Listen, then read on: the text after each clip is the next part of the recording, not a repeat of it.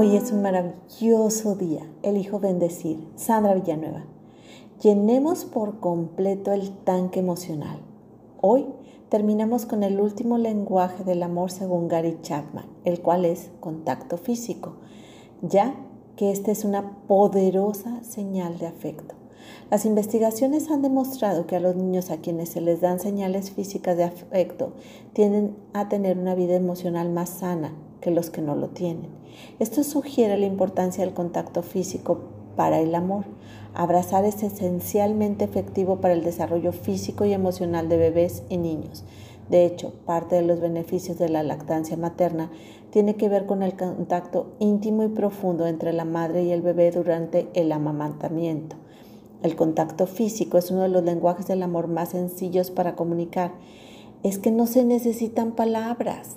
Las personas que prefieren este lenguaje disfrutan las caricias, abrazos, ser tomados de las manos y se sienten reconfortados con los abrazos o poderse acurrucar en el pecho de la otra persona.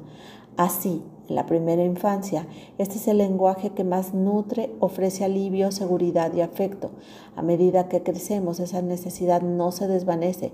Se siente alivio al ser sostenidos o abrazados. Se disfruta el contacto físico con las personas que se aman. Entre todos los lenguajes del amor, este es sin duda uno de los más poderosos.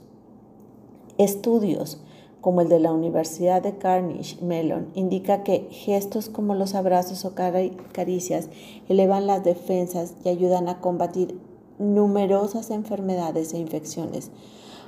¿Por qué se llena tanto el tanque emocional con el contacto físico? Mm, déjame te explico. Por las hormonas que segregamos. La, la oxitocina se activa fundamentalmente a través del contacto físico. Se libera de manera sencilla y fácil a través de abrazos y besos. También responde a estímulos como una palabra afectuosa o incluso una palmada en el hombro. Cabe mencionar que también se liberan serotonina y dopamina encargadas del buen humor, generando una agradable sensación de armonía y plenitud, una dosis cargada del bienestar para el cuerpo y para el alma. Estas son hormonas llamadas del bienestar. Supongamos que el lenguaje amoroso principal de tu pareja es el contacto físico. En ese caso, se pueden realizar acciones como tomarse de la mano, besarse, abrazarse y también obviamente las relaciones sexuales. Para esto último hay que aprender lo que le gusta a la pareja. En las relaciones es fundamental que ambos miembros de la pareja aprendan lo que el otro individuo encuentra placentero y sobre todo que haya respeto mutuo. Ir juntos agarrados de la mano, una forma visual de expresar que la pareja tiene este lenguaje del amor, o por lo menos uno de, de, la pareja lo tiene.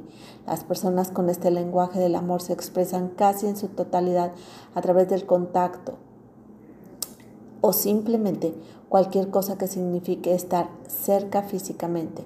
Recuerda que el contacto físico puede hacer o romper una relación, por eso es muy importante estar comunicados con respecto a lo que cada uno quiere.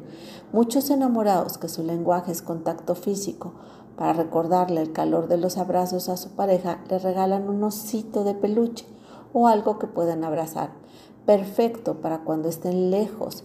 Así es un símbolo de unidad y hay quienes hasta le ponen su perfume o su loción para mantener dicho vínculo. Este contacto físico contribuye a mejorar las relaciones de pareja y también las relaciones familiares. Combate el insomnio, reduce la tensión, aumenta la autoestima, estimula el desarrollo y supervivencia de neuronas, pudiendo prevenir y reducir enfermedades. Así es que los abrazos no solo mejoran la calidad de vida, sino incluso favorecen la longevidad, estimulan los sentidos y ayudan a controlar el apetito. Estos son algunos de los muchos beneficios del contacto físico. Hermosa alma, te reconozco cariñosa, generosa, amable, alegre. Te mando un fuerte y cálido abrazo. Sandra Villanueva, yo estoy en paz.